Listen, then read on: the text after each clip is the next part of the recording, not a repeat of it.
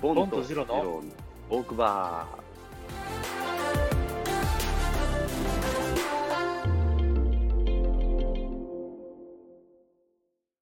ー。いや、俺は本当一番やっぱり中田好きになった理由っていうのは、やっぱフランスワールドカップの日本代表として戦った中田が一番かっこよかったから、うんなんでフランスの時はよかったのあ、金いやだっ髪まあ、金髪で目立ってたのもあったし、うんでしかもその時って、えっ、と、井あ原れとでしょ、かね、ベルマーレうん。からだったじゃん。ベルマーレの選手だったじゃん。うん。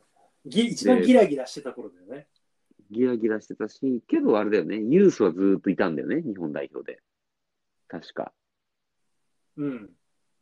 で、なんだけど、あの、そのフランスワールドカップの時は、よ、その、俺の認識ではそんなにこう、その、スター選手じゃなくて、おお若手のホープで入いたイメージがあって、おおけど、あの、たちまちがボールを持った時にー、うん。あの、やっぱその海外の選手の当たりの強さの中で、うん。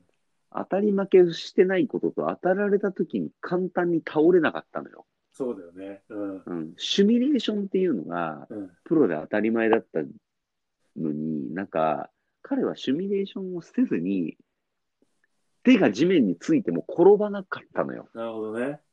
体勢を立て直してドリブルを続けてうん。く人だったの。うん。俺はだからそういうプレーの人が好きで、ああ。うん、かっこいいなと思って、単純にプレイヤーとしてよかったんだ。プレイヤーとして好きだった。ってことだよねなんか、うん。なんか、ヘラヘラしてないから。なるほどね。うん、すぐはシミュレーションだ、転んで、みたいな、ファール誘って、おい、みたいなさ。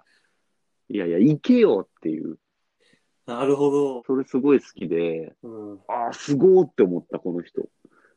倒れないんだ、行くんだ、ドリブルでって言って。なんか結局、だから普通なら倒れる。から、ディフェンスもういないもん。その時に、立ち上がった時にはもうディフェンスいないんだもん。ああ、そう多分ディフェンスはもう倒れると思ってるから、そこで。そうだよね。うん。面白かったね、だからそれで見た時に。だよね。視野も。広かったし、そう。そうだよね。うん本当に好きだったんだね。そう。だからやっぱ尖ってること言ってても、他の人たちとはやっぱ違うよなっていうのが分かったの。なるほどね。うん。一生懸命、あの人ストイックだったからやっぱ一番多分練習に。一番真面目だったんだよ、あの人が。うん。誰よりも真面目にサッカーをしようと思った結果があれだったんだよ。そうね。うん。私、だからかっこよかったんじゃないそう多な分んだその時。やっぱブラジルでさ、あ、こいつだけ本気だったんだなって思ったんだよね。ブラジルの俺時はそうかもしんない。そうかもしんない。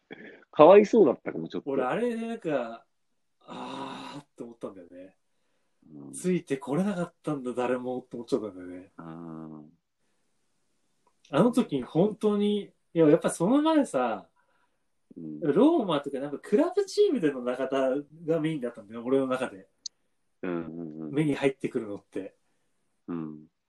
だからそっちでは頑張ってて、そっちのやっぱり中田に対するリスペクトはあったの。ペルージャで名を上げてさ、ローマう行っんて。うんうん、でもね、毎日のようにやってたからね、そペルペールーでオーバーヘッド決めたとかさ、うんう、一戦で頑張ってるっていうイメージがあって、日本代表はなんか、どこか下に見てるというか、うんっていう感じがしてたの、ずっと。うんお前みたいなやつがちゃんと引っ張っていかなきゃいけないんじゃないのってやっぱ思ったんだよね。うんでもなんか、あー誰よりも本気だったんだと思った時に、すごい悲しい気持ちになった。いや確かにね、そうかも、だからあの、なんか最後、こう引退するって決めて、まあ、決めるきっかけになって負けた試合の時に、仰向けになって寝たじゃん。そうだね。うん、あれ、やっぱあ、あそこにはすごく感慨深いものがあるよね。だけど、やっぱ周りが、周りもそうなっちゃってたんだようん。中田さんと。そうね。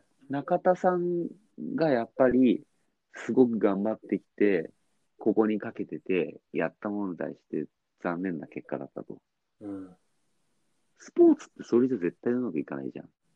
ああなった時に、誰か起こしてやれる人間がいなかったことが問題なんだよね。ほんと整列させるとかさ、っていうぐらいのできる人間がいなかったんだよね、あそこに。そうだね。確か。うん。だから同じモチベーションっていうか、同じサッカー IQ で俺は試合をしてるよって自負できる人があのチームにいなかった。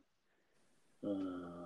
実際にそれができてたかもしれないけど、自負してた人がいない。っていうのが俺は一番問題だったと思う、多分。